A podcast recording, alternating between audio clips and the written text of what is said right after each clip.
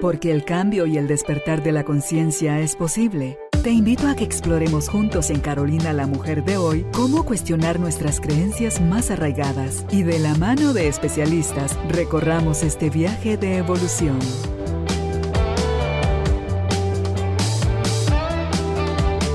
Este episodio llega a ti gracias al apoyo de Cemento Stark. Transforma tu vida, transforma tu casa con Cemento Stark. Bienvenidos. Tribu de Almas Conscientes, bienvenidos nuevamente al estudio de Carolina, la mujer de hoy. Otro día, otra oportunidad, un nuevo espacio para seguir creciendo y ampliando no solo nuestro vocabulario, nuestro conocimiento, nuestro deseo de estar cada vez en más comunión con nosotros mismos, porque en esa medida vamos a relacionarnos con los demás. Vamos a conversar hoy con nuestra invitada, la licenciada Julita Alonso. Ella es psicóloga, es coach life, experta en reconfiguración integral humana y está hoy con nosotros para hablar sobre la fidelidad a sí misma. ¿Le interesa el tema o a sí mismo? Porque aplica para ambos géneros. Si usted está listo, nosotros también. Bienvenidos, bienvenidas. Julita, bienvenida a, la, a esta tu casa nuevamente. A mi casa. Creo que esa es la frase, puedo estar 100% de acuerdo con eso. Me siento como en mi casa. Después tendrán problema para echarme, pero... ah, qué alegre, mira. Es que con Julita voy a guardar siempre yo esa relación. Yo creo que desde el principio hicimos como ese, ese match, Julita, en la radio Tú has estado siempre al servicio, a la disposición de Carolina, la mujer de hoy, con tanto amor, con tanta apertura, que a todo lo que nosotros te hemos pedido, siempre, siempre, siempre has dicho sí. Tan así que cuando empezamos ya hace un poco más de un año con este podcast, tú fuiste la primera persona que grabó con nosotros aquí en el estudio. Has estado, este es nuestro tercer set, así que eh, esta es tu casa, aquí siempre vas a ser bienvenida porque yo me siento siempre bienvenida en tu mente y en tu corazón. Ay, gracias. Así que, gracias, Julita. Aquí ya sabes de la cajita. Ajá, ya de esta cajita. Sí, de esta cajita donde hay papeles que personas como tú han dejado igual una pregunta al azar, tú la abres, la lees y, y la respondes. Ok. ¿Qué te preguntaron? Uh. ¿Qué dice? A ver, lo que, y además. ¿Qué dice? La tienes que leer. Viene, viene directa al tema de hoy. ¿Qué sueño seguiste a pesar de que todo a tu alrededor te decía que no lo hicieras? Ok. Y em, ese sueño fue.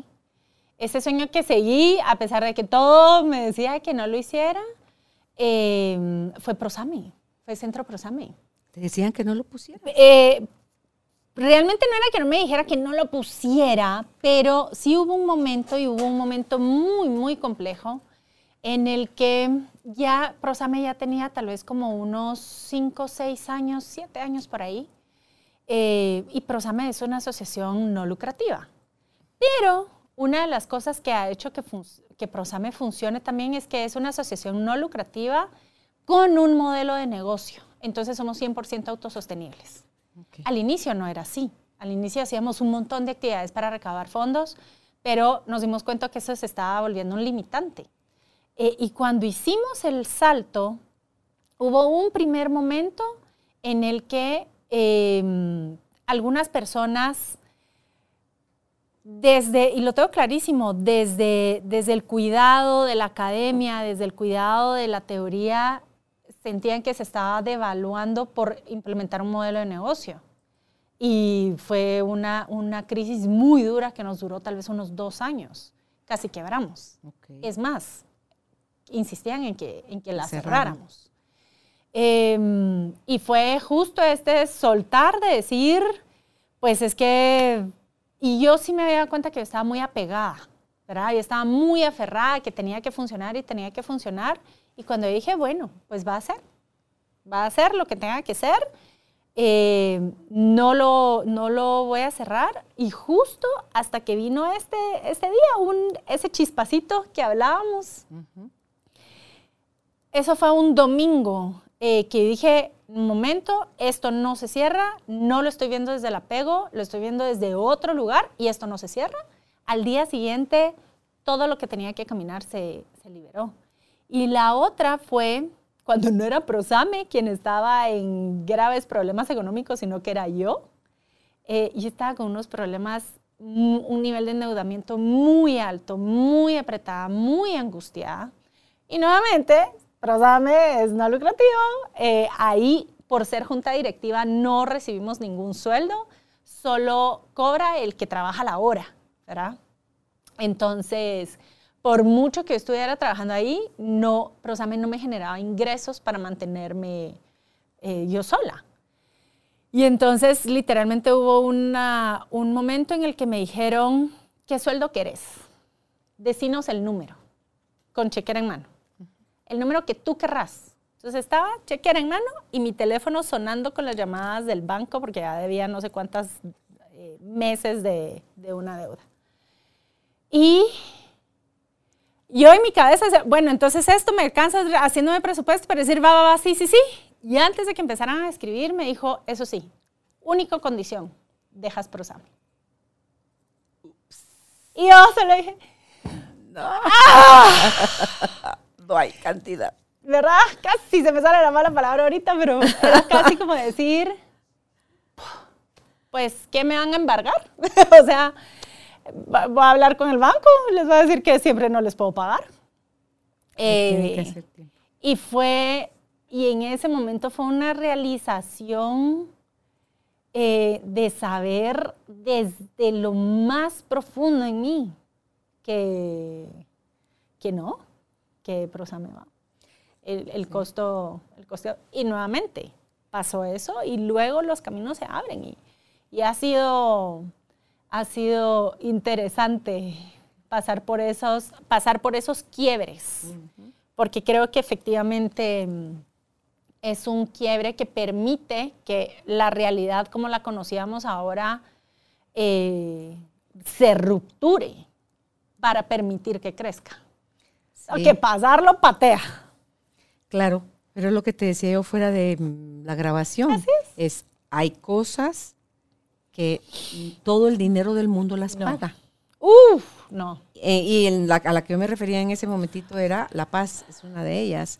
Sí. En este caso puede ser la libertad, otra de ellas.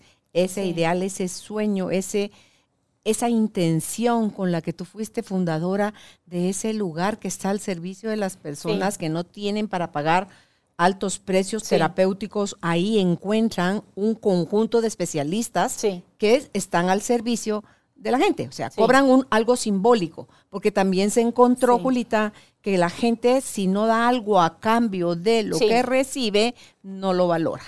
Sí, y eso es una cosa bien importante, porque el costo de las sesiones, y, y nos pasó una anécdota muy chiquitita con unos niños que nosotros teníamos de una casa de niños, de huérfanos, eh, y estaban teniendo mucho problema porque a estos niños eh, no era una casa gubernamental, sino que era con fondos americanos.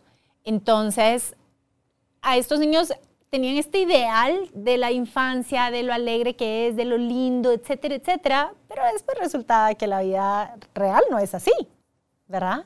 No es piñata cada rato, no es Ah, si mi hijo tenía mensualidad, tenía que hacer tareas en la casa. Entonces tenía que darle de comer al cuyo y tenía que limpiar los perros y tenía que hacer cosas. No era por su linda carita que lo recibía. Y cuando los niños empezaron a recibir eh, tratamiento, viene un niño y dice, ¡ay, qué lindos estos marcadores! Entonces, eh, ¿me los vas a dar? Le hace los ojitos a la psicóloga.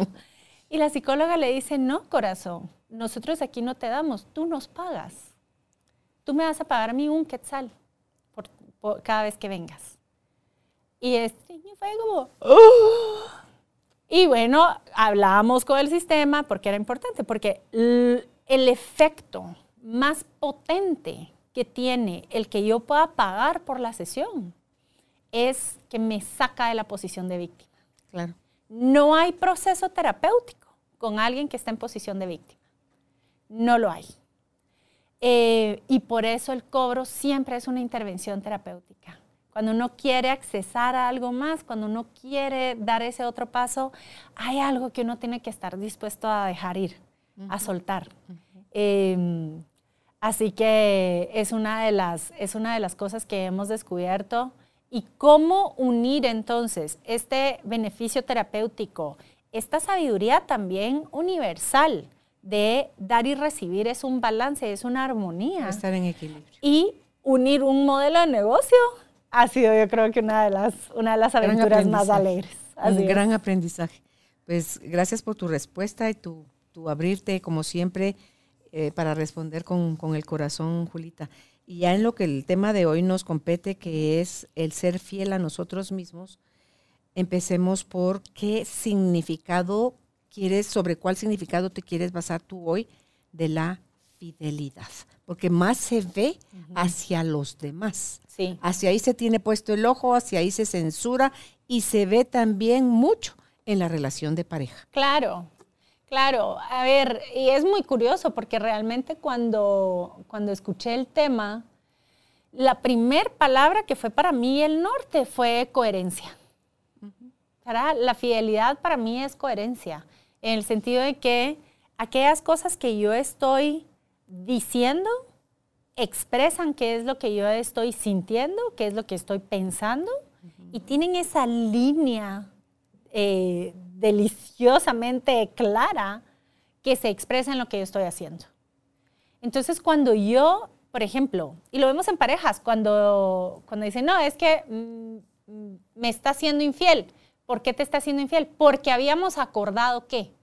Es decir, en algún momento hubo un acuerdo se dijo algo. O se asumió. Ah, ahí vamos. Otros cinco pesos. Ahí vamos cinco pesos, claro. Em, pero aún, o sea, y así sean implícitos o explícitos, así, así sean conscientes o inconscientes, el sentido de infidelidad es la respuesta emocional que tenemos a que hay algo que rompió la coherencia hay algo en lo que yo ya no puedo creer y en lo que ya no puedo confiar porque se fracturó algo. Y eso que se fractura es la coherencia. Entonces, una de las cosas que a mí me gusta muchísimo es, y es un músculo realmente, este tema de la coherencia, número uno es humanizarla. Es importantísimo que humanicemos la coherencia y la fidelidad en dos, en dos partes. Y la primera es que, claro, que nos vamos a ser infieles, ¿cierto? Más veces que otras. En algunas situaciones nos va a ser más fácil mantenernos fieles y en otras situaciones nos va a ser muy difícil y tal vez no lo vamos a lograr. Y no tiene que ver ni con la edad, ni tiene que... Cada quien tiene su punto débil. Humanizar la fidelidad desde ese lado me parece que es la puerta que nos permite después a reconectar con esa fidelidad. ¿sí? Pero si yo me juzgo cada vez que en donde yo no me pude mantener fiel a mí misma, no solo me fui infiel, sino que encima de todo me eché encima todos los, todos los bloqueos sabidos y por haber. Y la segunda parte de mantener y de, y de humanizar la fidelidad es entender que los procesos en los que yo pierda esa fidelidad tienen también un propósito. ¿Para? Hay algo, hay algo ahí que está para mí. Eh, y esto... Un aprendizaje, pero desde, oh. el dolor.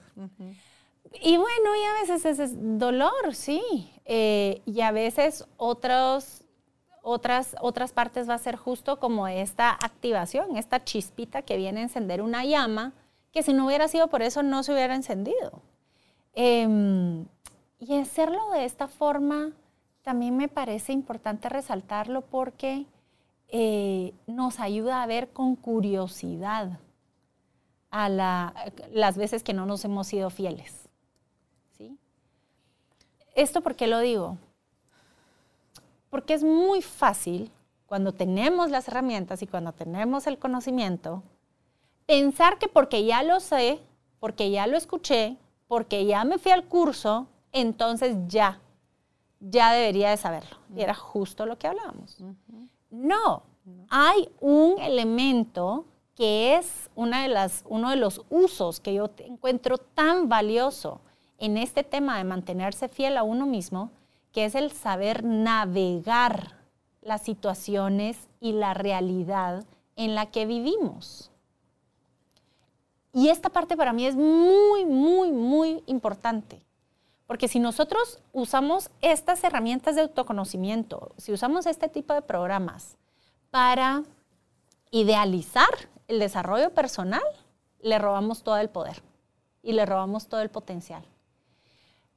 Todo lo que nosotros aprendamos de desarrollo emocional o desarrollo personal tiene que ayudarnos a relacionarnos con la realidad que vivimos, con las personas que tengo en la casa, con las personas que tengo en el trabajo, con la familia que me espera en otro lado, con las personas que me encuentro en la calle. Es que si no me ayuda a relacionarme con ellos, me está aislando y me está metiendo en lo que nosotros conocemos como un ego iluminado. Totalmente. Ese gestionar, Julita, no nos lo enseñaron hemos de irlo aprendiendo o recordando poco a poco.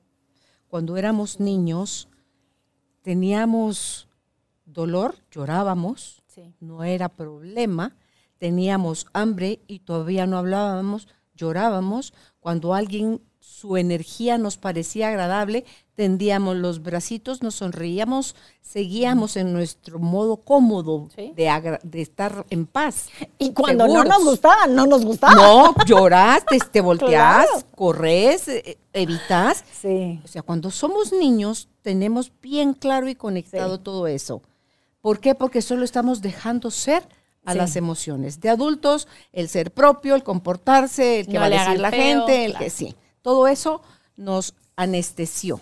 Entonces, olvidamos cómo ser nosotros mismos en aras de la aceptación y el ser bien vistos por los demás. digo yo aquí, eh, si no empezamos por recordarnos, porque tú y yo seamos mujeres, el 51% de la humanidad es mujer, es del género femenino, y el 49% masculino. No quiere decir que porque pertenecemos al mismo género vamos a pensar igual, actuar igual, sentir igual, creer igual. Entonces es, yo creo que una primera cosa, Julita, sería conocernos, mm. pero nos conocemos. ¿Y qué implica conocerme? Sé cómo reacciono ante el miedo, ante el enojo, ante la cualquiera que sea la emoción que está surgiendo. ¿Qué hago? ¿La niego? ¿La gestiono? ¿La ataco? ¿La peleo? O sea, ¿cómo, qué herramientas tengo para poder cuidar a Carolina? Y que Julita, qué herramientas tiene para cuidar a Julita. Y entonces cuando vamos conociéndonos, Julita, nos vamos aceptando y entendiendo que esto es lo que hay. Y que no soy desvalida, incapaz, insuficiente, sino que lo que no soy es igual a todo el mundo.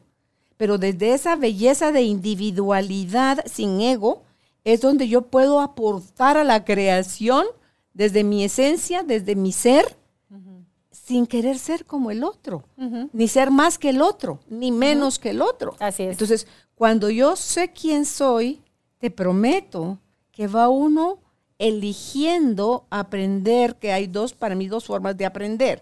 Una es desde el dolor y la otra es desde la conciencia. Sí. Me metí a un clavo sin decirme cuán tonta soy. Me metí a un clavo. ¿Es lo que es? Sí. ¿Qué hago ahora? ¿Puedo sola? ¿Necesito pedir ayuda? Em, ¿Voy a negarlo? ¿Voy a buscar justificarme? ¿A echarle el muerto a alguien más? Entonces, yo creo que todo ese tipo de acciones, Julita, nos llevan a convivir con la verdadera Carolina y a ti con la verdadera Julita, y mientras encontré este concepto que dice que fidelidad es la actitud de una persona que es constante con respecto a los sentimientos, ideas u obligaciones que asume.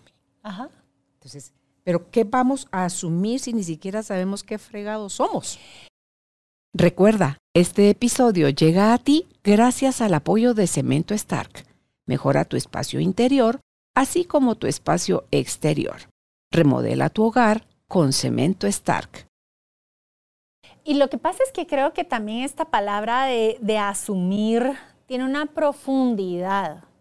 Eh, y me encanta el ejemplo que traía al inicio de decir cuando somos pequeños, cuando somos pequeños somos coherencia en patas. ¿Cierto? Total. Porque si yo quiero comer, me lo como. Si yo no me lo quiero comer, lo escupo. Eh, si yo quiero darle el beso a la tía, se lo voy a dar y le voy a dar un apapacho. Y si no se lo quiero dar, a esa vieja ni me la acerque. Porque no. Y luego, ¿qué es lo que pasa? Y aquí es donde una de las cosas que a mí me gusta entender los detalles para que podamos dimensionar entonces cuáles son los movimientos que vamos haciendo. ¿Y qué pasa? Después viene la mamá, que nosotros queremos muchísimo, y nos dice, dele el beso a la tía, porque si no, se va a sentir mal, o si no, ay no, qué feo, ya no lo voy a volver a traer, ¿sí? Y entonces empieza este juego en el que yo, sabiendo qué es lo que pasa conmigo, sabiendo qué es lo que yo quiero, yo empiezo a hacer estos intercambios con los demás. Va, yo no voy a hacer esto, te voy a intercambiar esto, que es mi respuesta natural, por tu aprobación, o por tu aceptación, o por tu expresión de cariño, o por tu eh, reconocimiento de pertenencia. Y eventualmente, una de las cosas que pasa es que empezamos a hacer ese tipo de intercambios con todas las personas a nuestro alrededor. Si yo vengo y hago un, asumo un compromiso desde este tipo de dinámicas. A mí no me importa quién sea, pero si me está diciendo, si yo siento que porque yo eh, haga lo que me está pidiendo, entonces sí me va a invitar a la fiesta, o entonces sí me va a aceptar en su grupo de amigos, o entonces sí me va a dar el, el trabajo, o me va a dar el ascenso, o entonces sí me va a comprar lo que le estoy vendiendo. ¿Ah? Desde ese nivel yo estoy asumiendo cosas que lo que quiero que veamos es que ese tipo de compromisos se vuelven desgastantes, se vuelven agotadores. ¿Por qué? Porque a la hora de la hora nosotros estamos teniendo que ceder una parte de nosotros que es muchísimo más valiosa a la hora de la hora, pero en este momento no tenemos la claridad de verlo, no lo, no lo alcanzamos a ver. Y entonces intercambiamos, como típico del ejemplo que ponemos nosotros intercambiar el oro por espejitos. Y eso sí nos pasa.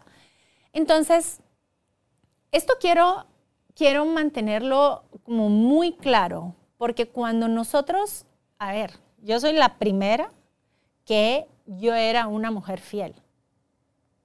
Y yo me sentaba sobre ese cuento y no había quien me moviera de ahí. A otros, pero no a ti. A otros, claro.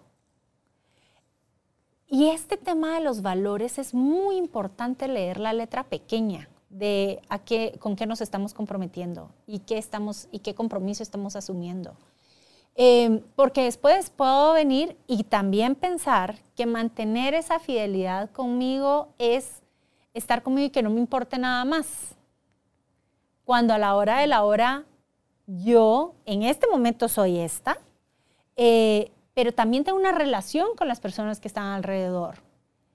Y una de las cosas, esto lo voy a explicar un poquito más despacio.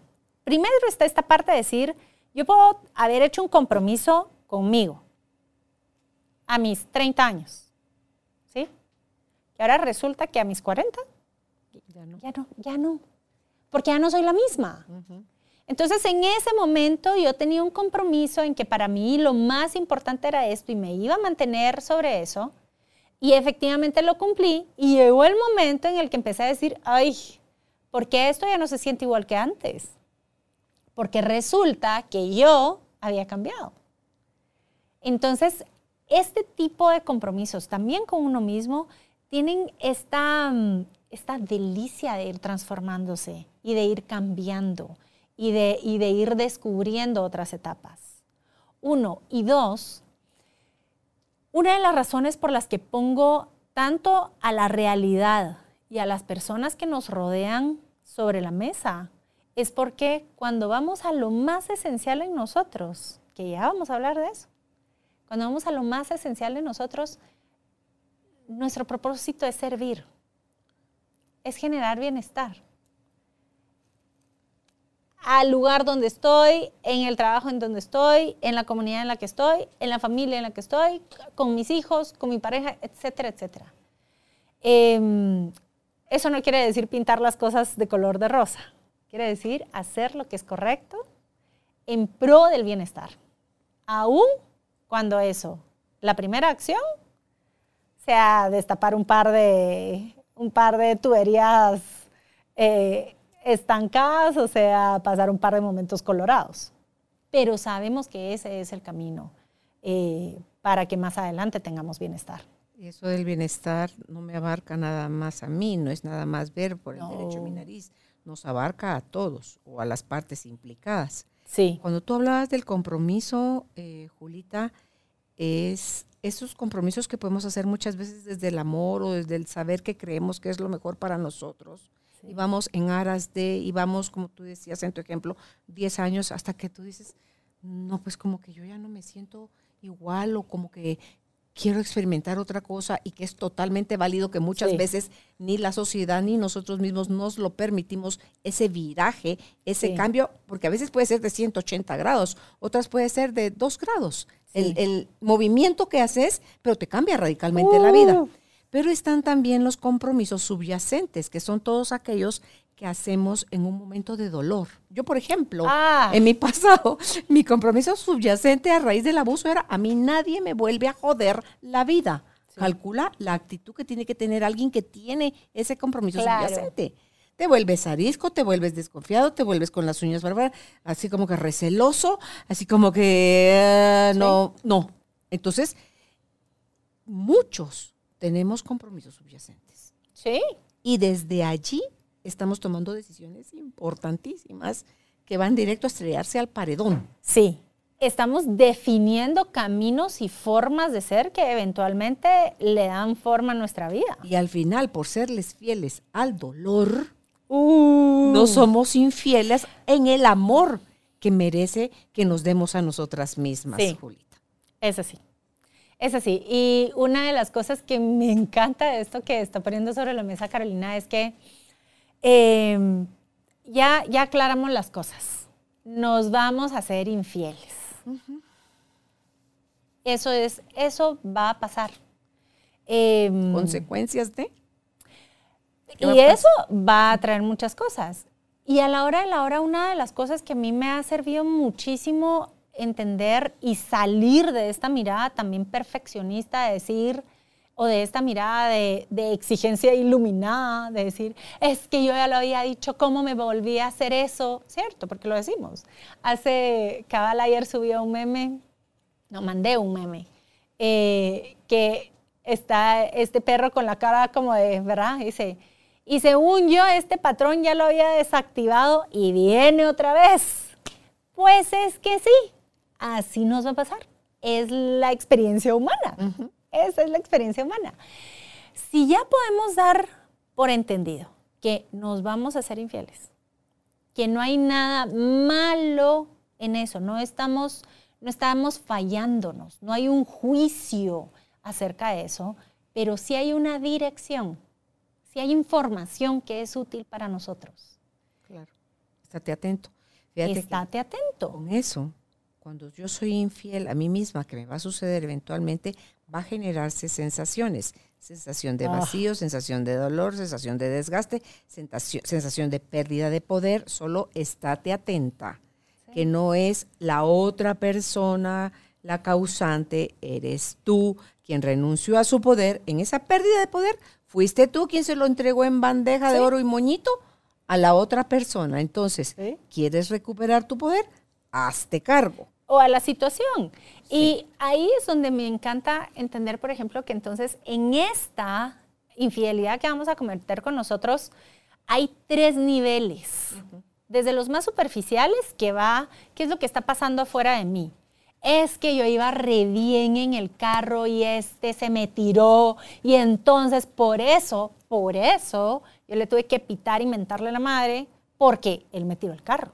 No, no, no, no, no. O sea, tú elegiste. Tú elegiste hacer. el carro. Porque es uno más reactivo. Porque uno, porque uno está siendo más reactivo. Dice, no, no, no, es que yo te contesté así porque mira los ojos que me hiciste. o sea, tú me diste la pauta. Así nos justificamos. Claro. Sí, nos justificamos. O mira, es que mira cómo me hablas. ¿Sí? Me estás Entonces, faltando al yo- respeto, me abriste la puerta que yo te lo falte. Yo te estoy diciendo cosas y encima, vamos, una cosa muy distinta es poner un límite, una cosa muy distinta es eh, responder ante la situación. Por supuesto que si el tipo, yo voy en el carro y el tipo me tira el carro, mi respuesta, es decir, lo oportuno es que yo frene, porque si no nos vamos a chocar. ¿sí? Y la responsabilidad, esto es, esto es una conversación que tuvimos larga y tendida la vez pasada. eh, es muy, muy distinto a decir quién tiene la culpa del choque, es decir, quién tiene responsabilidad de evitarlo. ¿Sí? Responsabilidad tiene del que se puede dar cuenta. No importa si yo iba en mi vía, no importa si yo ya vi que este desde atrás venía no sé qué. Si yo me estoy dando cuenta, mi responsabilidad, mi habilidad de respuesta está en evitar que hayan más conflictos o que la cosa se empeore. Es cierto, cuando tú ves en la calle manejando conductores que tú dices, irá dándole un infarto, irá chateando, irá peleando con alguien, está alcoholizado, porque lo ves en su forma de conducir. En mi caso, yo lo que hago es disminuyo mi velocidad, me hago hacia la derecha, espero que esa persona se retire Claro. a cierta distancia, Distancia. de mí y entonces ahí ya cuando yo ya arranco de nuevo, me hago hacia el lugar opuesto a él claro. y ahí ya, y lo rebaso. Pero sí, sí es ciertísimo eso, Julita. Ahora, eso que estás diciendo. ¿qué pasa si lo vemos venir, lo vemos que está así y nos sentamos en nuestro carril? No, pues yo voy acá. Y si este viene así, pues yo no sé si venga borracho, si venga no sé qué, y empezamos a ver todos estos, pero yo estoy aquí. Y ya hasta nos empezamos a imaginar cómo le vamos a contar la historia al del seguro, porque de plano me va a chocar. Oigamos, de plano me va a chocar. No, responsabilidades del que se da cuenta de las cosas que vienen. Y esto lo podemos poner entonces también en las relaciones personales. Vengo yo y quiero hablar algo, eh, quiero hablar algo importante en la casa. Perfecto. Yo sé que esto puede estar un poquito, el tema puede estar un poquito picoso. Llego al, al comedor y veo a mi pareja con el mal modo hasta arriba, con la prisa de no sé qué, eh, lo veo detonado con todos los saboteadores activos y le digo, "M- mira, yo sé que es más tarde, pero dame cinco minutitos. No, pues no. No. Por supuesto No que no estoy tiro. buscando que me conteste una claro, cosa, que me tiro. diga que, ah, va, decime pues. Y entonces yo le voy a decir, pero es que con ese tono, ¿cómo me...? sí, sí, sí. Y, ¿sí?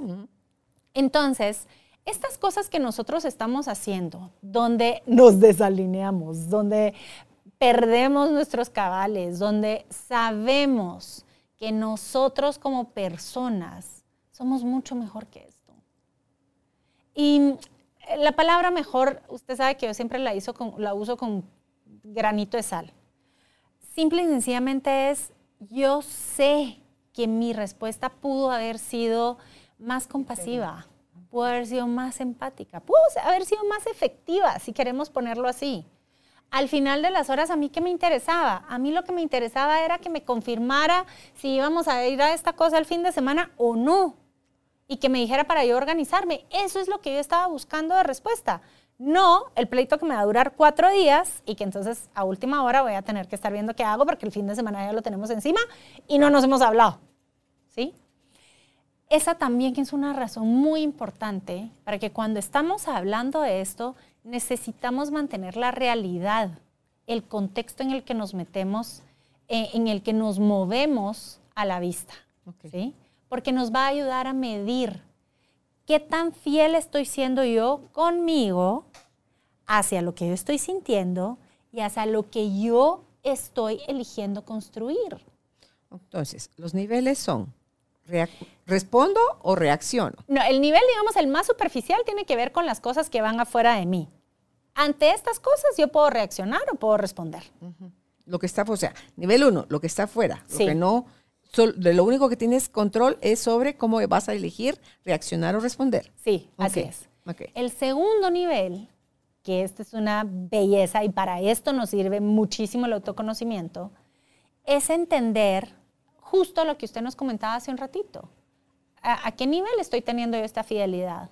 ¿Estoy teniendo fidelidad a mi ser auténtico o estoy teniendo fidelidad a mis patrones?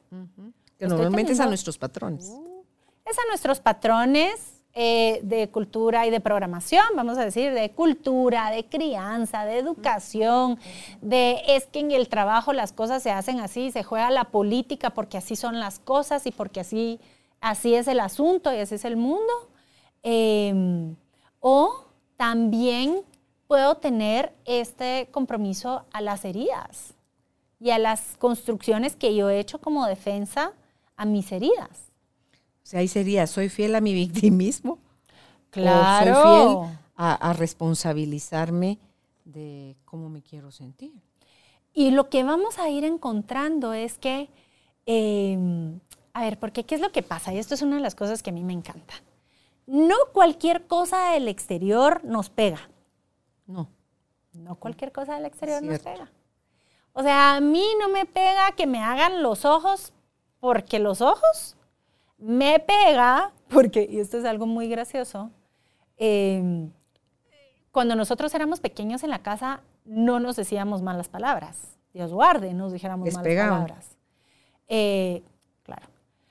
Pero entre... Obvio. sí.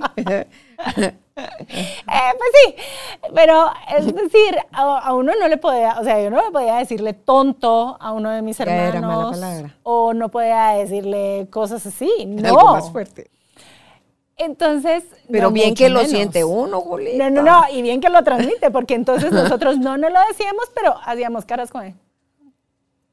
La entonces, con la mirada. con las cejas. Nosotros estaba todo en las cejas y en la boca, ¿cierto? Entonces, y esto fue muy chistoso porque yo no me di yo no me había dado cuenta de eso hasta que estando en, una, en la certificación de coaching de ICF, eh, nos pusieron un ejercicio de unas etiquetas. Entonces, yo, usted tenía una etiqueta Pero no yo sabía la podía decía la mía. Yo no sabía qué decía. Y yo tenía con mi lenguaje que expresarle como jugar que era como jugar mímica dio la mala suerte que a esta persona le tocó eh, la palabra de, eh, de idiota o de tonto, una palabra... ¿Cómo se lo ibas a decir si no lo tenías permitido? Yo no lo tenía permitido, pero entonces en la conversación solo le decía como ojos, como de... Ajá. Y después como de cinco minutos de que la persona no lograba, se me dice, la mira, discúlpame, no, no, no, no, no sé, me, ya, por favor, pero, no sé, o sea, no sé, y solo me estoy sintiendo como un gran idiota. Y yo ¡ah! dije, efectivamente, nunca le dije, en, mi lenguaje nunca lo expresé, pero estaba tan interno, y acordémonos que nosotros estamos transmitiendo todo el tiempo. Dije, yo no lo hice pensar, no lo, no lo, él no pudo leer esa palabra en mí, pero lo hice sentirla. ¿Sí? Y ahí fue donde yo dije... Y el no poder él encontrar a qué te referías, él se sentía un verdadero idiota, pues. Es que fue llevarle la dinámica a un nivel mucho más profundo. Y a esto es a lo que yo quiero que entendamos cuando tenemos estos patrones no es solo las cosas que nosotros estamos diciéndonos acerca de una situación, es en quién me estoy convirtiendo ante esta situación. Entonces, si yo estoy ante algo que me siento impotente o me estoy viendo impotente, mi compromiso está siendo con esa programación que me, que me quita mi poder personal. No es del diente al labio, y aquí es donde empezamos a entender que esta fidelidad eh, no es solo mental, ni es solo racional. Nos va a llevar el cuerpo. Y esto porque lo digo y lo explico. Y justo hoy en la mañana estábamos teniendo una conversación con Jackie, mi socio, eh, cuando le digo, mira, tengo que contarte que por el último mes yo no me había dado cuenta lo detonada que había estado. Ahorita Yo estoy pasando por cosas en mi vida que estoy feliz que pasen. Estoy feliz que pasen. Por primera vez me identificaron un tema de salud que lo tenía activo desde hace 30 años y que ahorita estoy dimensionando cómo esto que no fue identificado en su momento, digamos que, que formó mi, mi, cuerpo y mi identidad de una forma que yo no me había dado cuenta. Eh, por el otro lado, toda la parte profesional, ya vamos a hablar también un poquito de eso, se está transformando de una forma que estoy feliz de todo lo que está pasando. Eh, pero mi cuerpo no se ha enterado de eso. Mi cuerpo solo dice, todo está cambiando. Todo está cambiando. Eh, y entonces entra en este nivel de resistencia. ¿Por qué? Porque cuando nosotros estamos hablando de esta fidelidad con nosotros mismos, es una fidelidad que tiene los tres elementos. ¿Qué es lo que yo me estoy diciendo a nivel mental? ¿Qué es lo que yo estoy experimentando a nivel emocional? ¿Y qué es lo que está pasando a mi nivel físico? Mi salud está mejorando y yo estoy feliz por eso, estoy feliz por eso. Pero mi cuerpo había pasado 30 años normalizando la toxicidad mi cuerpo todavía no termina de entender que estamos felices por esto. ¿Sí? Claro, porque una parte de ti se va a desaparecer. Una parte de mí está desapareciendo, literalmente. Y encima de todo, tiene que ver con el sistema digestivo que sabemos, ahora ya sabemos, conectado que la implicación que tiene con los neurotransmisores y con las emociones y con el funcionamiento del mundo. O sea, literalmente toda yo estoy cambiando gracias a ese tratamiento. Y estoy feliz de hacerlo. Pero mi cuerpo lo único que reconoce es, esto es desconocido para mí. Lo, conocido para mí era eh, la toxicidad. Entonces, cuando nosotros estamos hablando de esta parte que es tan primitiva, tan de supervivencia, eh, que es muy fácil que la etiquetemos como algo tan básico, estamos juzgando este aparato y este, esta materialización espectacular de quién soy yo. ¿Sí? Del vehículo en el que se mueve el yo. Del vehículo, así es. Sí, lo que pasa es que yo no soy mi cuerpo mi cuerpo sí es una parte de mí. ¿Verdad? Exacto. Y como tanto, el respeto, el amor y la conceptualización que yo tengo de mí tiene que incluir mi cuerpo.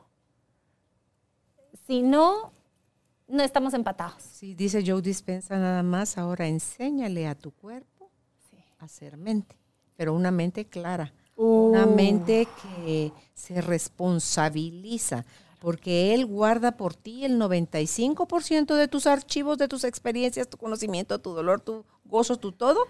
Es ese gran closet donde metiste todo. Entonces ahora solo es reprogramar. Y hay unas meditaciones de Él, cómo enseñarle al cuerpo a hacer la mente o la mente a ser el cuerpo. Total. Entonces ahí te dice Él, hasta que no hagas esa transición, el cuerpo va a seguir siendo esclavo de todo lo que ancestralmente y culturalmente y socialmente hemos oído a la gente decir que nos llevó a, desde el dolor a convertirnos en lo que nos llevamos nosotros a nosotros mismos a convertirnos. Claro, así es. Y esa es una de las cosas que yo invito muchísimo nuevamente. Tenemos que incluir en este desarrollo personal qué es lo que está pasando afuera de nosotros, en las situaciones, en las, en las relaciones en las que estamos y qué es lo que está pasando con mi cuerpo. Es que si yo me digo, no, no, no, es que lo que pasa es que yo no tengo que decir que estoy enferma, yo tengo que decirme que estoy sana. Buena onda, pero tu cuerpo está en dolor, tu cuerpo está en toxicidad. ¿No quieres usar esa palabra? Qué buena onda, no la uses, pero ¿cómo sí te vas a relacionar con lo que sí está pasando con tu cuerpo? ¿Ah? De lo contrario, nos vamos a ir separando todavía más en pedazos. Y eso es infidelidad con nosotros mismos. hay que hablar más con tu cuerpo, hay que pedirle perdón al cuerpo, hay que escuchar más al cuerpo porque él Así siempre, es. él susurra, Uf, él habla, sí. él grita, él se enferma y él caduca. O sea, él se muere. Y te, pero lo llevaste. Ah, no, las personas a los 40 años padecen de, a los 70 de otra cosa. A los 90 ya ni cuento, dice que va a estar vivo para los 90. Mentira, mentira, mentira. Ahí Claro. están los países de las zonas azules, que son los que muestran al resto del mundo cómo ellos lo logran a través no solo de lo cómo se alimentan, Claro. Cómo socializan Claro. con los demás, las prioridades de la vida y el efecto que tiene en ellos y viven ciento y tantos años. Ese es, hacia ahí vamos, Julita, a vivir 100, 110, 120, 140 años o más. Bueno, mi abuela cumple 101 este año, ¿verdad? Y está, Clara. es que las de pelo corto. Eso, le decía yo, las de pelo corto somos. Ay, acabo de oír a un señor dando una, una entrevista de 91 años. Me emocioné. Lloré, ahí te la voy a mandar. Me emocioné tanto de oír la claridad, la paz, Ajá, la, el concepto que tiene de lo que es vivir ajá. a los 91 años, es psicólogo, y cómo él está al servicio todavía. Y tú decís, yo quiero ser Bueno, así cuando sea vieja. Le cuento que mi tío, el único hermano que queda vivo de mi papá, tiene 96, siempre me confundo, creo que 96, 97, y ahorita está escribiendo su tercer libro. Qué belleza. Sí, era la pareja que bailaba. Eh, efectivamente, y, a- y una de las primeras cosas que cada quien lo escucha a su forma distinta, porque por ejemplo mi abuela, ella sabe que su receta es irse caminando todos los domingos a las 7 de la mañana a misa, eh, mantener el jardín y ella cuida el jardín, almuerza con una cerveza y cena con una copa de vino. Y ¿Todos los santos días de su vida o el domingo? días. Todos los santos días de su vida. Ok. Todos. Es su fórmula. Es su fórmula. Y le funciona. Es su fórmula y, y ni los miércoles ni los viernes come carne roja, solo pescado. Del año entero. Del año entero.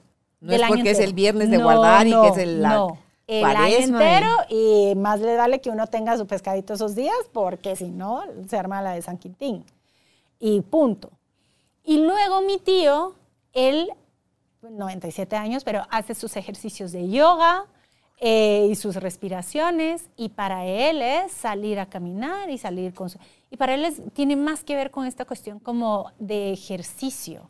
Y él siempre fue todos, todos mis tíos y mi papá incluso siempre fueron de súper buen diente, como decimos. Y él era uno que siempre escuchaba su cuerpo, que sí, que no, hasta dónde sí, hasta dónde no. De verdad que fue eh, uno de, creo que de los únicos que, que no cayó en excesos. Eh, y eso vuelve a esto a decir, yo tengo una relación con mi cuerpo, yo escucho mi cuerpo, porque efectivamente me está hablando todo el día. Y me está hablando de todo lo que pasa dentro de mí, como también me está hablando de todo lo que está pasando alrededor en ese momento y lo que está por venir. Eh, A ese nos vamos a ver más adelante. Claro, es que lo presiente. Claro. Y lo presiente porque hay una sabiduría también en eso. Es que al ser energía, se conecta con la energía. Y la energía habla también dentro de uno a través de sensaciones. Sí. No estamos entrenados y nos encanta hacer lo que nos da la gana, tener la razón. Y por eso es que ignoramos toda Sí. esa sabiduría, Juli. Pero me encanta que traiga esto a la mesa porque una de las cosas que a mí me gusta entrar en detalle de las cosas es que cuando encontramos dónde está la diferencia, las decisiones se hacen rápidas. Ajá. Los cambios se hacen sencillos. ¿En qué momento nosotros empezamos a eh, perder la fidelidad a nuestro cuerpo? Cuando nosotros empezamos a observar sensaciones que no nos agradan. Y resulta que la única diferencia entre yo poder mantener una escucha a mi cuerpo y mantener esta relación y mantener esta unidad y mantener mis compromisos terminan cuando empieza el malestar. Entonces, por ejemplo, pensemos en la persona que dijo, no, no, yo voy a empezar a comer más, em, voy a empezar a comer más sano y entonces voy a empezar a hacer más ejercicio y entonces voy a empezar a hacer todas estas cosas. Pues resulta que después del primer día de la caminadita le van a doler las piernas. ¿Verdad? Ay, no, qué complicado esto. Qué dolor esto. Ya no. ¿Sí? O resulta que después de que empezó a comer más sano, em, no va a pasar hambre, pero va a tener que contener antojos. Ay, no. Es que este, este esto es sufrimiento. Yo no vine a la vida para sufrir. Sí, no estamos acostumbrados a postergar el placer. Queremos el beneficio inmediato. Simple y sencillamente quiere decir que esa sensación que se activa cuando estoy postergando algo, yo he decidido ponerle una etiqueta de que esto no me gusta, esto es malo, esto prefiero no tenerlo. Y esa etiquetita es lo que hace que todo ese compromiso que yo estaba teniendo se fue. ¿Sí? En una cosa tan sencilla. Entonces, por ejemplo, pensemos, ahora, esto, ¿por qué lo quiero aterrizar y por qué el énfasis? Porque de esto que yo estoy sintiendo, entonces hago lo que hago, ¿sí? Yo le decía al inicio que para mí fidelidad es coherencia y la coherencia es inherente al ser humano. El ser humano hace lo que hace porque siente lo que siente y siente lo que siente porque piensa lo que piensa. Punto. La invitación que yo hago entonces ahorita en este momento a las personas que nos están, están escuchando es, ¿en qué área de su vida ustedes no están eh, pudiendo hacer aquello que genuinamente quieren hacer? Claro. Revisa tus pensamientos, revisa tus creencias. Revisa tus sensaciones. y lo primero que los invito es que e, veamos a alguien, por ejemplo, en temas de salud o en temas de trabajo. Pongamos un ejemplo de tema de trabajo. Sabemos que tenemos que tener una conversación importante con este jefe, porque yo ya topé, yo ya topé, yo ya no estoy viendo eh, futuro, ya las tareas que estoy viendo me parecen aburridas, ya, ya, ya estoy topando. Sé que tengo que tener una conversación con mi jefe, ¿sí? ¿Qué siento? ¿Qué sensación me despierta esa idea? Y lo primero que va a pasar es, siento resistencia, siento que el cuerpo se encoge. ¿Por qué? Y ahí es donde las, las emociones nos llevan a los patrones. Porque entonces yo me estoy diciendo que es que si yo le digo, se va a molestar conmigo. Y puede ser que entonces ya no me lleve bien. Y puede ser que entonces después empiece a preferir a alguien y ya no me prefiere a mí. Entonces después ya no me va a dar el bono, ya no me va a dar el ascenso. Y todas estas cosas están en nuestros pensamientos. Toda esta historia que a la hora de la hora está haciendo que yo lleve, que lleve ya tres años en este trabajo sin poder avanzar, la raíz está en que la sensación que me da está conectada con todas estas historias negativas. Algún día me gustaría que habláramos contigo sobre ese tema, sobre las conversaciones incómodas. Porque va con tus papás, va con la pareja, va con los hijos, va con la amistad, va a todas las áreas de nuestra vida.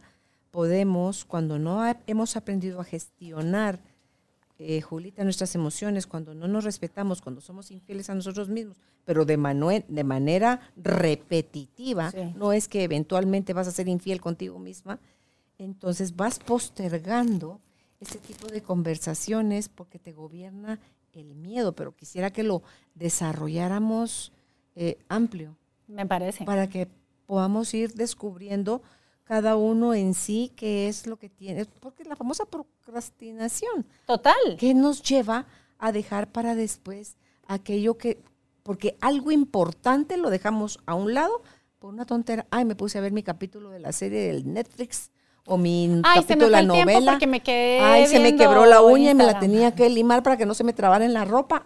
En eso me entró una llamada. En eso empezó a llover. en eso. Entonces, todas esas formas tan ingratas que tenemos de justificar el cómo evadimos las conversaciones incómodas, porque para empezar las tengo que tener conmigo. Claro.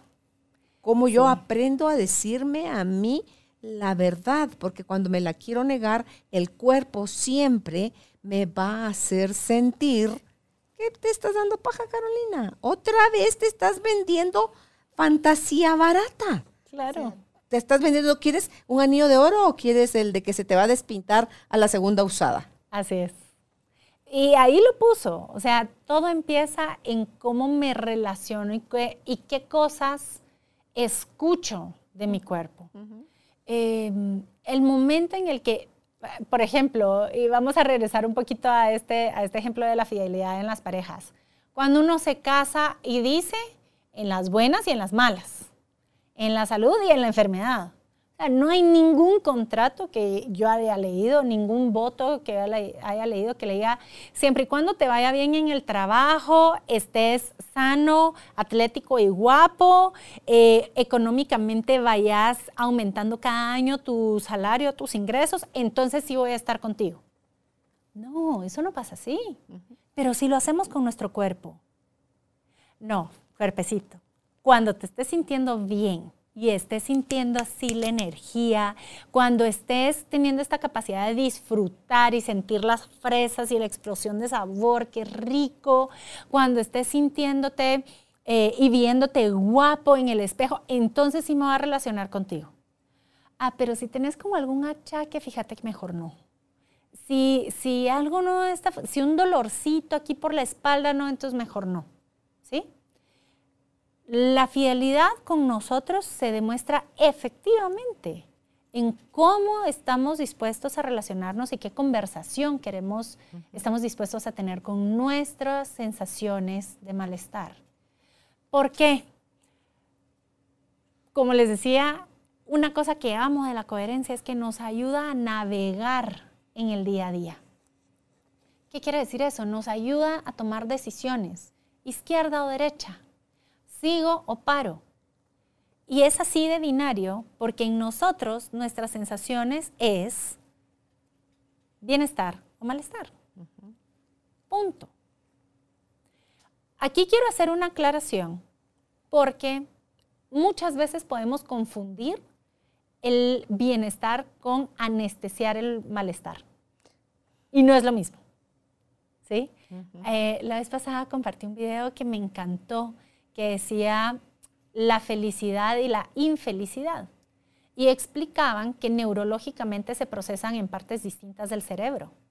Entonces, mientras hay cosas que a mí me ayudan a disminuir el sentido de infelicidad y por lo tanto mi experiencia de vida va a ser mejor, más agradable, no quiere decir que yo esté construyendo cosas que me hagan feliz. ¿sí? Porque son dos partes distintas. Claro, a veces el placer lo confundes con la felicidad. La satisfacción se confunde con la, con la felicidad, sí. Y la satisfacción, cuando vamos al detalle, ¿qué es la satisfacción? Es el alivio de la tensión del malestar. La satisfacción está relacionada con el malestar. Es un lenguaje del malestar. No tiene nada que ver con la felicidad. Entonces, en nuestro cuerpo, cuando nosotros estamos teniendo estas sensaciones de un una genuina eh, sentimiento de bienestar, esto que nosotros sí nos sentimos llamados, que sí nos sentimos con la energía para hacerlo, eh, nos está diciendo, por aquí vas. ¿Quieres más de esto? Seguí.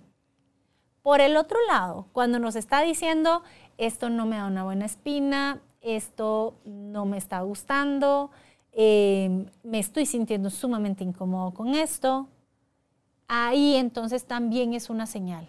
No se trata de venir y obviar eso, se trata de escuchar. Y cuando escuchemos el malestar, vamos a saber si, si este malestar viene de una programación mía o si este malestar viene de mi ser auténtico, de algo mucho más profundo. Es cuestión de práctica. Es cuestión de práctica, es cuestión de autoconocimiento y es cuestión de músculo. Porque, por ejemplo, justo cuando leí la pregunta de la cajita, dije esto, uy, qué buen ejemplo. Porque la pregunta era, ¿qué sueño seguiste a pesar de que te decían que pararas. Por ahí, algo así, ¿no? Sí, ¿qué sueño seguiste que te dijeron que no lo hicieras? Y yo tengo, por ejemplo, dos experiencias muy marcadas de esta perseverancia. Y la primera fue, como hablamos en el programa anterior, esta perseverancia a seguir casada, a seguir siendo la mujer fiel, a seguir siendo... Ibas en contra de ti a todas luces. Yo estaba siendo muy perseverante con algo, siguiendo con algo, pero ese algo estaba sostenido por mis patrones. Porque lo que la sociedad dice, porque es lo que la familia exige, porque los hijos, porque... Por todas estas cosas que son superficiales y que son inauténticas en mí. A ver, no están ni bien, no están ni mal, es lo que nos pasa por vivir en sociedad, punto. Pero eran inauténticas en mí. De la misma forma que a una persona le puede despertar malestar pensar que tiene que pedir aumento cuando es oportuno, hay algo inauténtico en eso que es lo que está generando el malestar. Entonces, para hacerlo más, más sencillo, nuestro cuerpo nos va a ayudar a movernos y a navegar en la vida.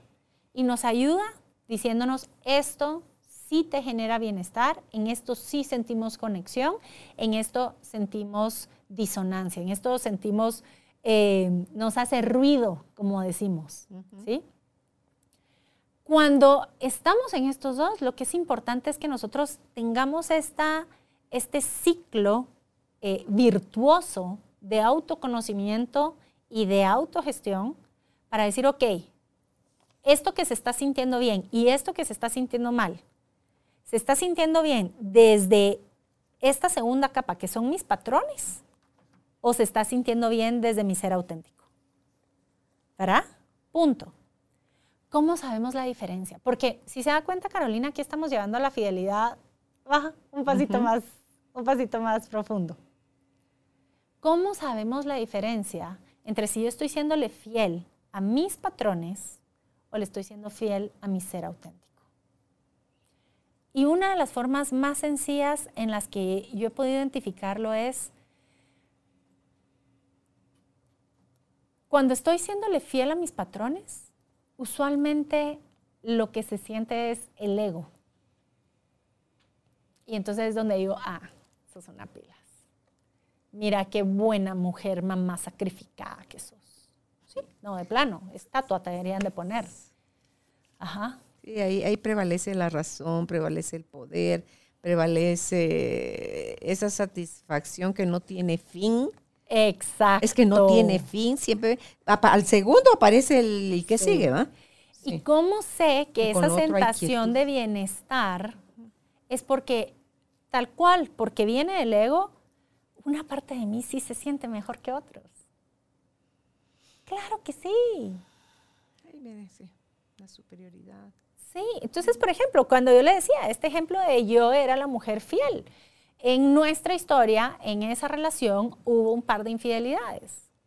Y entonces, él era el infiel, yo soy fiel.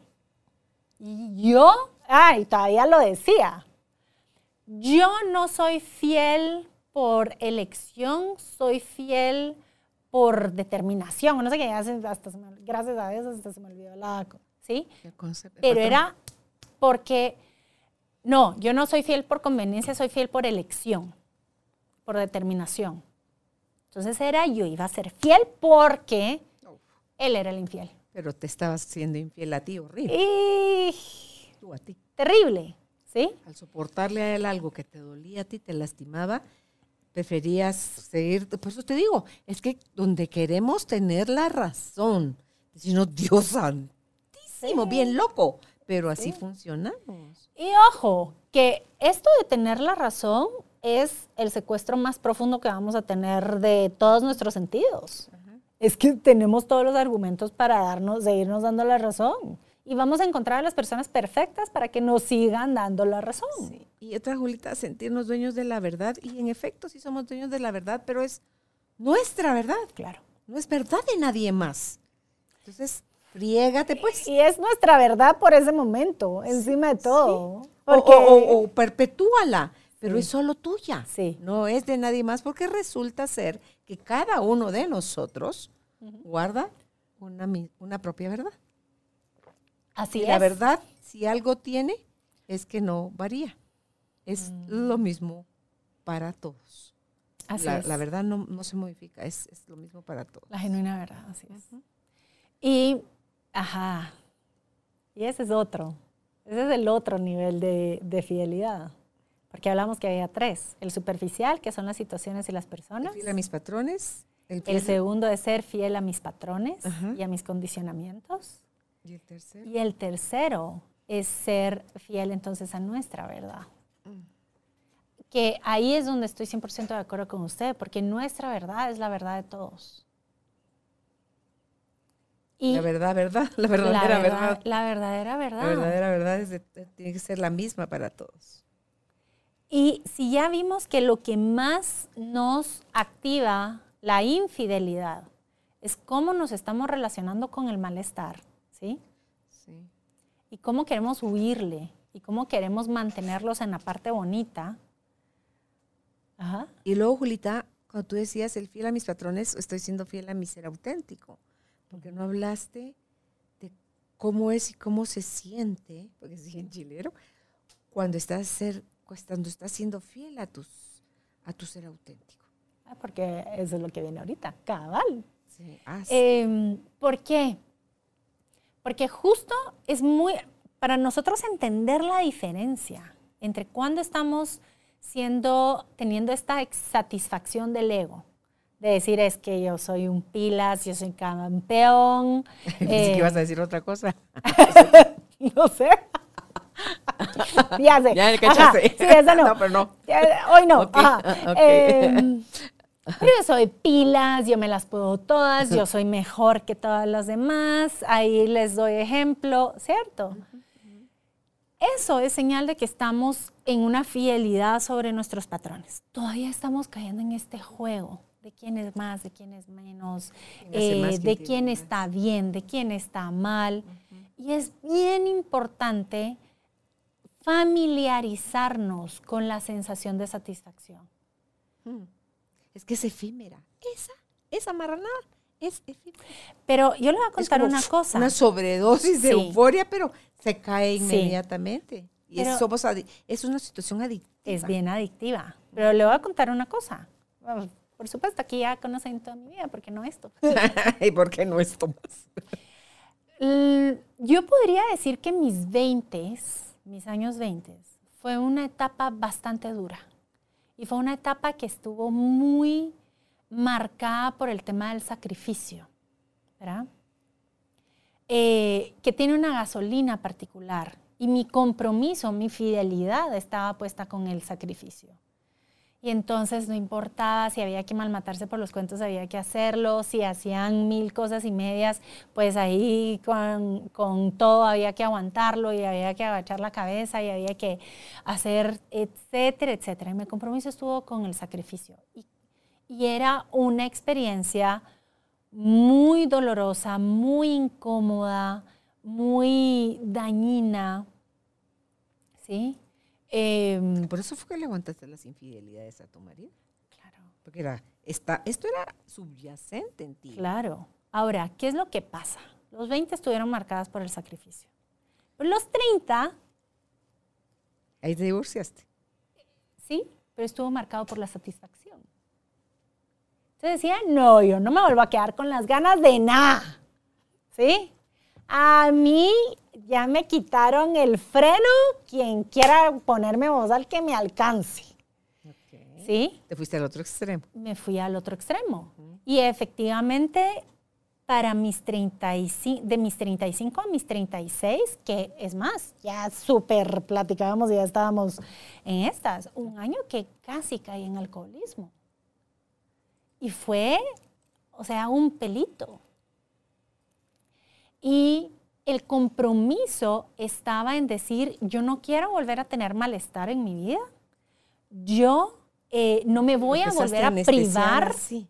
Yo, no, no, no. En mi cabeza en ese momento estaba entendiendo que el- la satisfacción era la cura al sacrificio. Cuando después me di cuenta que eran las dos caras de la misma moneda. Por un lado, Julita, pero por el otro, esa satisfacción de hacer lo que te diera la gana, esa libertad, entre comillas, era sin darte cuenta también el que estuvieses un pelo y que lo pudiste frenar de ser alcohólica, era porque el alcohol anestesiaba Ah. la parte, los, la chinga, dijera otro si fuera café, los residuos del compromiso al sacrificio. Y ¿Cómo renunciar yo a esto? Y ahora quiero la satisfacción. sí, No. y además, y ojo, que la satisfacción, la satisfacción desde este lugar es lo que usted dice, es muy vacía. Y no era lo que yo genuinamente quería para mí. Pero era porque estaba polarizado. estaba polarizado. Y tal vez esto ayude como a dimensionar por qué insisto tanto en los detalles. ¿Por qué insisto en llevar la mirada a las cosas chiquititas? Porque es bien fácil y estoy 100% de acuerdo con usted en lo que hablábamos antes del programa. Cuando no tenemos autoconocimiento, cuando no tenemos vocabulario para nombrar las cosas, no tenemos herramientas con qué movernos. Y para mí en ese momento el sacrificio era aguantar y latigarme y era una experiencia dolorosa. Y el, el- vocabulario que yo tenía para ese momento era decir, ok, dolor, no dolor. ¿Cómo se llama el no dolor? Satisfacción. Pues vámonos por la satisfacción. Y yo puedo satisfacción y démosle la satisfacción. Y yo puse mi atención todo el tiempo, que si en la casa, que si en el esposo, que si en el... Ahora ya no. Entonces ahora es la mía. Y vaya factura la que me pasó eso también con mi familia, con mi hijo, con mis hermanos. Vaya factura la que me pasó con las deudas, Ah, la- con el trabajo, con todo. Tal vez esto ayude a entender por qué insisto tanto en que no hay un desarrollo personal genuino desligado de lo que está pasando afuera de nosotros y desligado de lo que está pasando en las personas que nos rodean. Porque cuando nosotros creemos y entramos en este diálogo de decir, es mi bienestar o el del otro, ahí hay, ahí hay una distorsión. El genuino y profundo bienestar no le toca elegir. Es el mío y el de los otros. Abarca. Mi bienestar Es incluyente. va a ser incluyente y va a ser canal para el bienestar de los otros. Y cuando empezamos a movernos entonces en ese nivel de profundidad, sabemos que estamos hablando de otra cosa. Y genera paz y la sensación que te, te da sosiego, esa calma, esa se quita ese acelere Sí. de que todavía quedó pendiente alguito.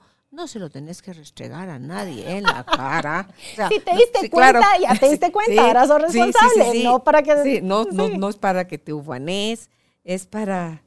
Y se siente tan rico y en el fondo dice uno, wow, de todo esto me estaba yo perdiendo, qué rico, yo quiero más de esto. Ahora, ¿cuál es el paso de un nivel de fidelidad al otro? ¿Dónde está el paso de La pasar? conciencia.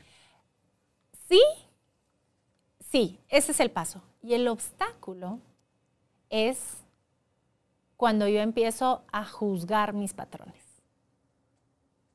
Eso es ponerte tú también piedras otra vez en el camino para el fluir. Pero eso es lo que hacemos. Y nuevamente, ese es mi tema con el ego iluminado. Porque una cosa que yo tengo clarísima es que esta tribu, Carolina, que usted tiene años eh, educando y sirviéndole, ya tiene muchas de las herramientas que hemos estado hablando. Ya tiene mucho del conocimiento que, que hemos estado hablando. Eh, y, es, y ya saben acerca de los patrones, ya saben acerca de las heridas, ya saben acerca del ego, ya saben acerca de las sí. emociones, ya saben acerca de la voz de la cabeza, La unidad. ya de lo todo. saben, ya lo conocen, ya lo identifican, ya lo ven, ¿sí? Pero el saberlo no nos lleva al nivel más abajo.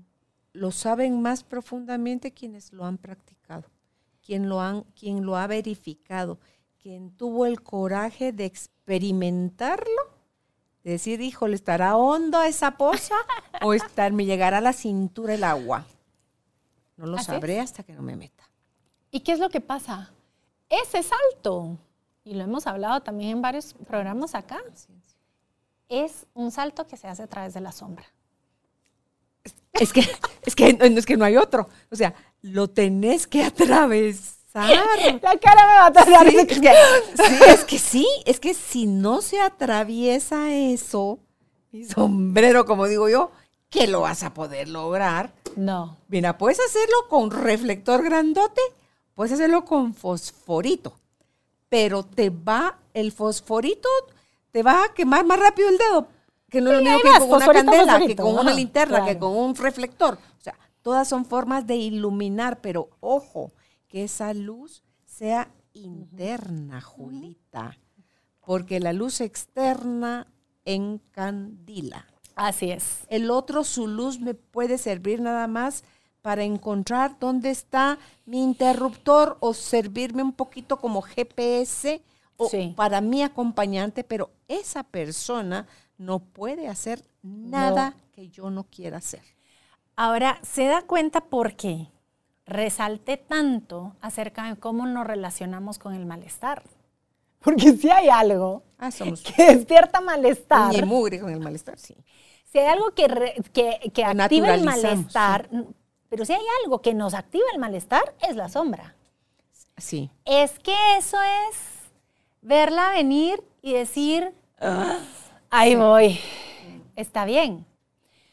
Si nosotros no nos abrimos a observar que claro que tenemos una voz en la cabeza, que claro que tenemos un ego, que claro que tenemos patrones, que claro que nos vamos a hacer infieles, sí, Es parte de la ilusión.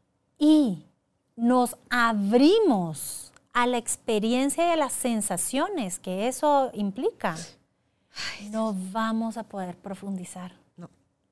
Y ahorita estoy leyendo, creo que como por tercera o cuarta vez, un libro que amo de mm, que se llama El experimento rendición Ah, de Singer, Michael Singer. de Michael A. Singer. Michael Singer. Eh, y y por, ajá, por pura coincidencia, diríamos los que no sabemos, eh, cuando venía acá, tan solo escuché un, uno de los capítulos más chiquitos que tiene y es cuando él está pasando y está súper disciplinado en su práctica de meditación, eh, que incluso se había ido a recluir y no quería hablar con nadie, literalmente se pone una etiqueta de que estaba en silencio y que no sé qué, y en su meditación entra en una caverna muy profunda, pero donde simple y sencillamente sabía que estaba ahí. Y cuando entra en la meditación, en la meditación, en la meditación, se encuentra a sí mismo en esta posición rigurosa de meditación y en este esfuerzo de la disciplina de domar a la mente, de amaestrar al ego, de... Y me pegó tanto porque efectivamente nos movemos una y otra vez en esos... en Caemos sin estos- darnos cuenta otra vez en eso. Claro. Porque es demasiado arraigado eso. Está súper arraigado. Eh, entonces, por ejemplo, Pero es perseverar para poder salir de esos estados, de Y esos es, un, patrones. y es un perseverar en regresar a la verdad. Nos vamos a desconectar. Nos vamos No a salir. Eso me encanta de Frank Martínez, que dice cuando en sus meditaciones ya te distrajiste, no te enojes, no pelees, no argumentes, no dejes la meditación, solo di. Sí, me doy cuenta que pensamiento A me distrajo y también pensamiento B y me vuelvo a ubicar. ¿Te volviste a distraer? Vuelve a decir lo mismo. Dice, está, el éxito está en darte cuenta, me distraje, me centro, me distraje, me centro, me distraje, me centro. Y vete el resto de tu vida, me distraje, me centro. Sí. Y te vas a ir el tiempo Así que vas a te fortalecer ese fuiste. músculo. Te vas a ir el tiempo que te fuiste. Te vas a alejar de lo que te alejaste. Va a ser lo que va a ser. No importa. Siempre que nosotros nos quedemos juzgando eso, estamos quedándonos en relación con lo que nos está desalineando. Mientras más rapidito soltemos eso, más regresamos a nuestro centro. Sí, sí. Y entonces, en este ejemplo, él está hablando de eso y cuando se da cuenta lo riguroso, lo duro que ha sido con su ego, con su mente, con sus cosas, o sea, lo escucho, se me salen las lágrimas, lo recuerdo y ahí vienen las lágrimas, ¿verdad? Porque es poder superar este conflicto interno con nosotros. ¿Y ves cómo lo logra él? Porque como así es como su libro se llama, El efecto rendición, es cuando él decide decir sí a todo. No es, será que esto quiero, pero si yo te dije que esto no quería, no, es sí a todo. Cuando el amigo que le dice, ¿será que me puede sustituir en la prisión? Porque es el que lleva la palabra por un tiempito y se queda 30 años. Y cuando el que le dice, ayúdame a terminar mi carrera, estudiar conmigo, y se termina graduando él también. Y cuando le dice, o sea, construyeme una cabaña, pero como él ya tenía ese compromiso de rendición de yo ya no le voy a decir más al mundo ni a la vida cómo es que yo creo que deben salir las cosas. Si uh. esto llega a mi vida, a todo que a mi vida llegue, yo voy a decir sí, sin cuestionarlo. Eso era rendirse. Entonces dice, no, wow. Es que si se da cuenta, por eso le dije que venía a un nivel más profundo, porque aquí es donde le damos vuelta a la tortilla. Porque efectivamente en este libro, este señor, que si le dicen, mira, queremos que des un curso en no sé dónde, ah, va. Ahí tenía que ir, iba, porque no se podía negar. Él estaba totalmente rendido. Y esto quiero hacer la aclaración porque podría ser confuso con lo que hablamos al inicio, ¿sí? Cuando dijimos el nivel más superficial que nos desalinea es la realidad, ¿sí? ¿Y por qué? Porque su compromiso estaba con su ser auténtico, pero recordemos que nuestro ser auténtico es ese espejo, es esa, ese pedacito de vitral a través del cual nosotros vemos la luz. Sí, él ya había atravesado su sombra. Él ya se había cachado lo duro que estaba haciendo para hacer luz. Estaba haciendo sombra horrible contra él mismo. Así es. Entonces, y, y, cómo él, y me haces pensar en lo que dijiste al principio de Prosame, ya vamos a ir cerrando. Lo de Prosame que dijiste, eh, cómo hacer autosostenible un negocio con algo con lo que se cobra poco, hacían actividades para generar fondos y todo esto, y cómo él nunca fue, de Michael Singer, nunca fue su objetivo hacer dinero. Y el hombre hace este programa para las contabilidades de los médicos. De los médicos y, escribe el libro estando en su avión privado. Sí, y se hace millonario. Y él nunca tuvo dentro de sus intereses ser millonario y tener cada vez más y más terrenos y, y todo coincide, todo se sincroniza, todo fluye y dice uno, no, no, no, eso es para muy pocas personas, para los privilegiados. Sí, privilegiado es aquel que eligió conectarse con ese mundo de infinitas posibilidades, Julita. Pero, sí. por eso cuando dicen que eh, muchos son los llamados y pocos los escogidos, yo no creo en esa frase. Yo creo en que todos somos llamados. y pocos elegimos tener las agallas para seguir ese camino, porque es un poco como nadar contracorriente. Y cuando tú te pones a leer, el otro día le digo, Álvaro, fíjate que tengo en mi mente como una fijación de lo del salmón. Ay, yo estoy escuchando el libro de la doce del salmón. Entonces le digo yo, contame, porque por algo es que lo estamos conversando. Y todo lo que el salmón hace y nada contracorriente, pero es que tiene que llegar a ese punto para desovar y para que ahí se den sus, sus crías, digamos, y ahí están sus mayores depredadores. Los osos, el hombre que está cazando, o sea, todo, pero ellos nos dicen, ah, no, usted más vale que digan aquí corrió que aquí murió. No, van porque saben que ese es su instinto, esa es su naturaleza, esa es su, misión, su misión. Y, y la cumplen, Julita. Así es. Y, mueren, dice Álvaro, al llegar ahí. Mueren. no solo porque los pescaron. Sino porque se agotaron. Sí, ahí está, ahí es el fin de su ciclo. Y no por eso lo paran, porque también saben que la continuación de su especie viene a través de concluir con, con su ciclo. Entonces dice uno, wow, por eso era que algo adentro de mí me decía, averigua sobre el salmón, Porque muchas veces se siente raro el ir nadando contracorriente, Julita. Y esto se siente raro. Y claro que sí. Y a esto era lo que hablábamos de decir. Cuando nosotros estamos siendo fieles a nosotros mismos, ¿sí? Y la palabra a mí mismo da la falsa ilusión que se trata de mantenerme fiel a mí, a Julita, a Julita María Alonso Marenco, va a esta Julita, ¿sí? Eh, cuando eso me está manteniendo fiel a un sistema de creencias y a una identidad. Pero hay otra fidelidad que es más profunda. Y tu cuerpo y tu alma te lo hacen saber. ¿Sí? Así es. Sí, sí, sí. Y es mantener esa fidelidad a, a, lo que es verdadero en mí, que es verdadero en todos. Que es llegar y profundizar a voy a ser fiel, y esta palabra justo se la, se la escuché a Gaby Paz, eh, porque decía, eh, en, esta, en las psicoterapias, ¿no? Eh, me dice, mira, Julita, es que yo, la verdad es que yo no sé nada, ni me acuerdo qué hablamos, ni me acuerdo qué pasó. Lo único que yo sé que tengo que hacer es ponerme a disposición. es hermosa. Y pues yo te digo, te dije al final hace ¿De qué hablamos? A ver, ¿qué pasó? No sé. No sé, no ¿Por qué? Porque estamos en la disposición de ponernos al servicio, pero estamos en la disposición a dejar que la expiación funcione. ¿Y qué hago lo que tiene que hacer? Y yo no tengo nada más que hacer. Pero si yo me quedo ahí, yo, Julita, quiero mantener este protagonismo. ¿Quieres créditos?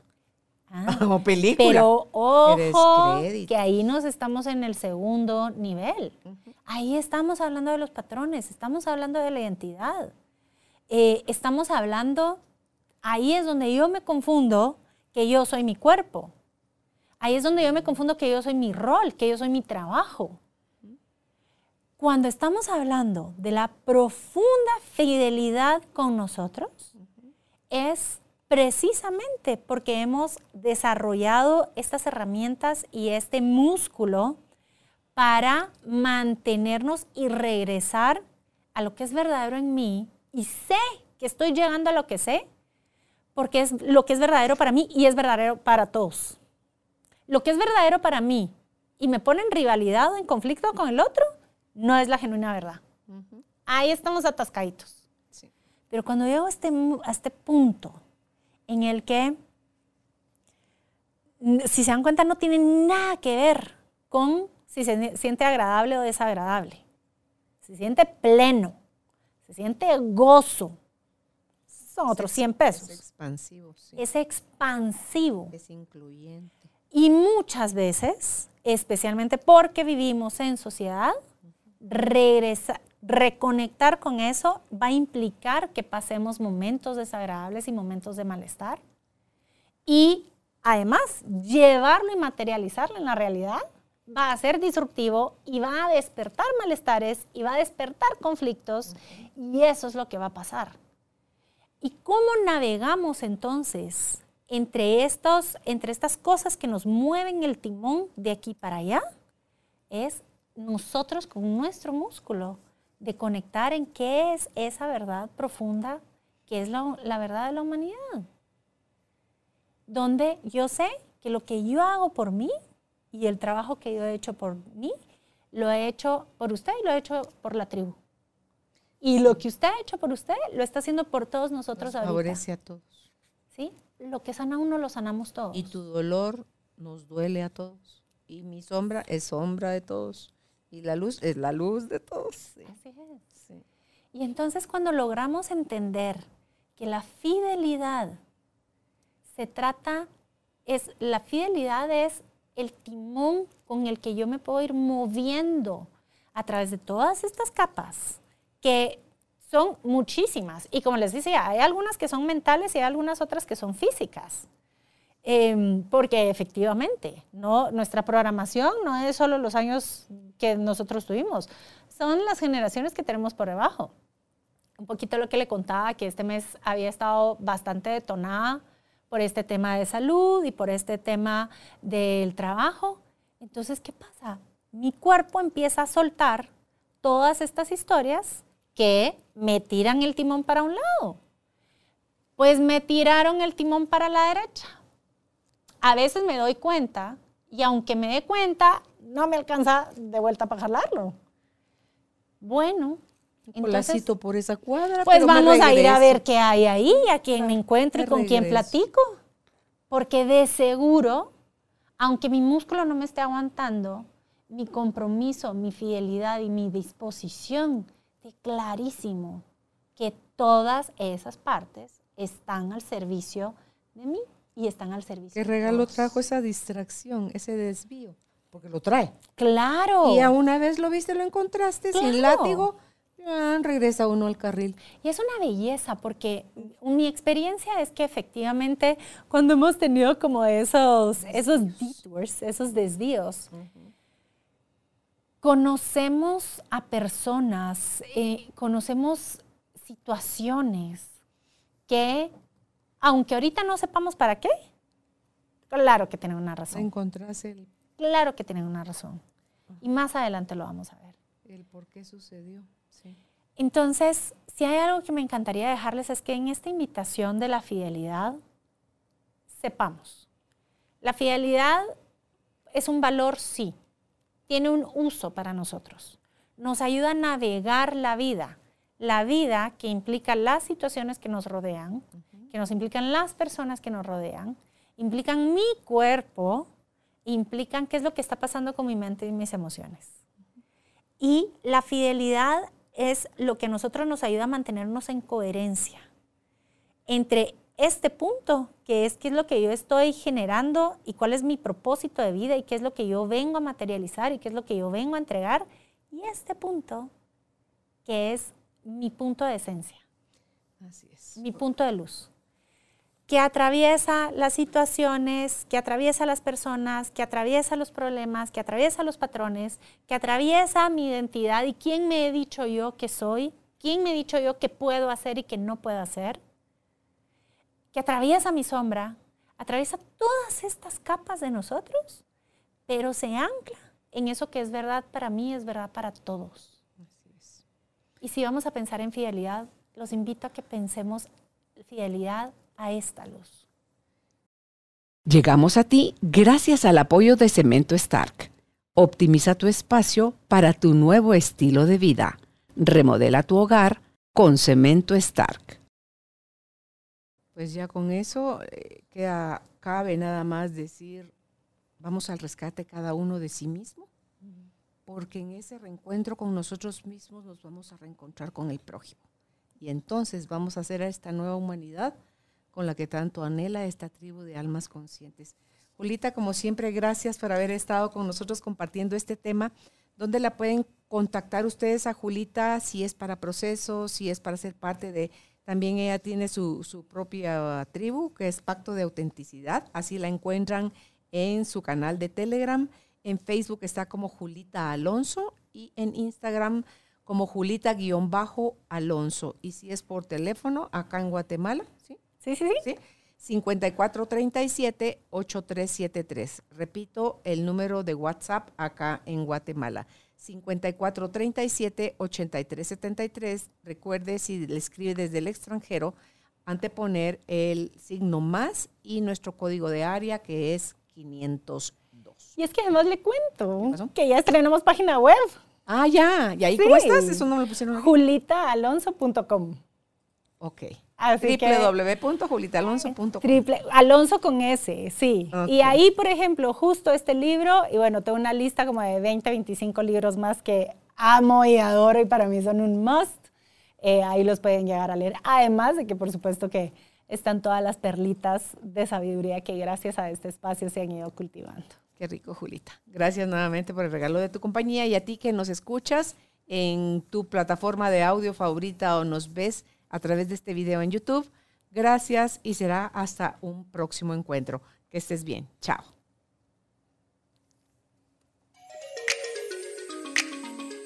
Gracias por ser parte de esta tribu de almas conscientes. Recuerda visitar nuestra página web carolinalamujerdehoy.com.gt Para más información de estos temas y de nuestros invitados, tenemos más programas, blog, libros, talleres, tienda en línea y material exclusivo para quienes se suscriban. Encuéntranos en redes sociales como Carolina la Mujer de hoy.